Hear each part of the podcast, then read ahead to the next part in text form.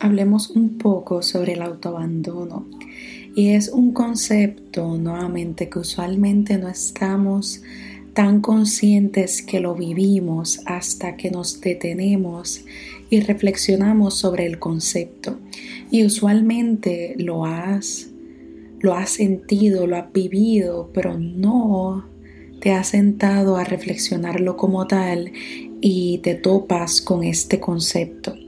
Y básicamente, bueno, yo creo, yo diría que quizás todos en algún momento o abandonado básicamente porque hemos dejado que nuestro instinto, nuestras necesidades, nuestros deseos, nuestro bienestar físico, nuestro bienestar emocional se hagan a un lado para uno satisfacer las necesidades o los procesos de otra persona. Y llega un momento donde podemos esconder partes de nosotros, el dejar de ser quienes somos, el criticarnos y juzgarnos, el buscar el perfeccionismo y por tal razón agotarnos, el complacer a las personas y lo que las personas desean y uno buscar esa validación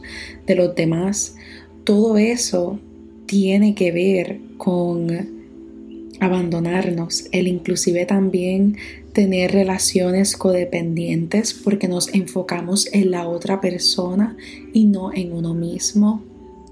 El no hablar hacia uno mismo y permitir que las decisiones o lo que los demás te dicen es lo que es y es lo que se va a hacer sin uno decir, espérate, espera, esto no es así y no deseo hacer esto.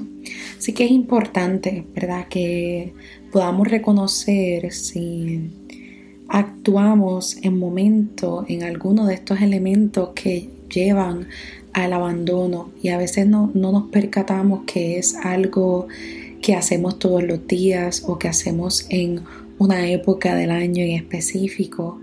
Y yo sí puedo admitir abiertamente que definitivamente yo me he autoabandonado y he tenido muchos años donde me autoabandoné y en momentos todavía se me hace bien difícil dejar de autoabandonarme por esto mismo de desear ayudar a los demás, pero a la misma vez es como yo me digo, deseas ayudar a todos, pero a la misma vez ellos están en su viaje, ellos están en su vida y por ello ellos necesitan tomar unas decisiones y necesitan actuar hacia sus propias vidas, no que siempre haya alguien solucionando. Y no es nada fácil porque quizás me puedes decir, sí, Doris, sí, Vanessa, ¿cómo lo voy a hacer cuando en esto se trata en mi trabajo? Pues hay otros episodios que he hecho sobre esto mismo, como uno poco a poco velar por uno mismo, pero a la misma vez uno ser compasivo, porque el issue no es faltarle el respeto a los demás, es uno ser compasivo tanto conmigo como con el otro y ser genuino ante las decisiones, tus planes y, demás. Así que, ¿qué podemos hacer? Para dejar este autoabandono, creo que es e, es mucha reflexión y yo creo que no solamente hoy, en este momento en el que estamos conversando, sino es siempre, creo que hay un elemento de autorreflexión de cómo nos sentimos para que los procesos emocionales fluyan y los procesos básicamente en la vida.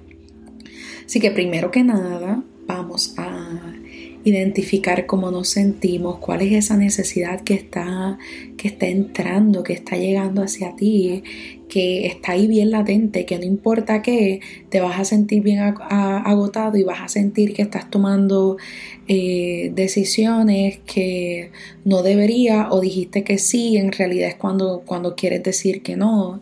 Y primero que nada es eso, primero que nada es eso, identificarnos cómo nos sentimos, el practicar esa autocompasión y ser auténtico, de decir muchas gracias por la oferta, pero lamentablemente no puedo en estos momentos.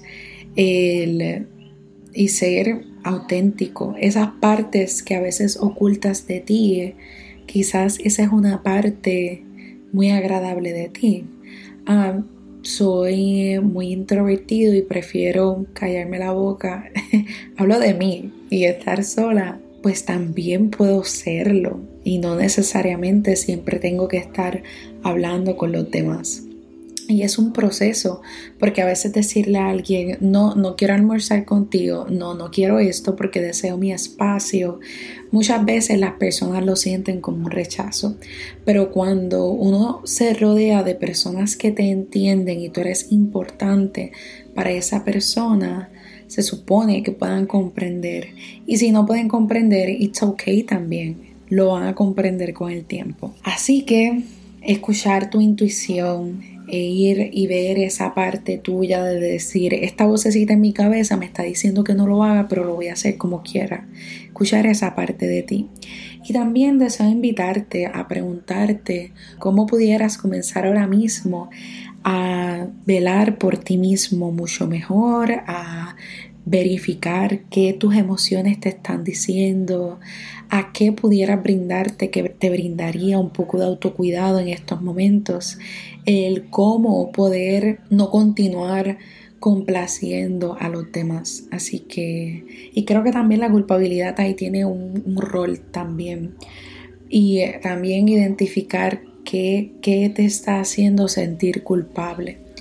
Así que vámonos en este viaje, vamos a dejar de autoabandonarnos. Considero que en la, nuestra sociedad nos lleva mucho a que nos abandonemos a nosotros mismos para velar por los demás y siento que en la medida, siento que debe ser al revés.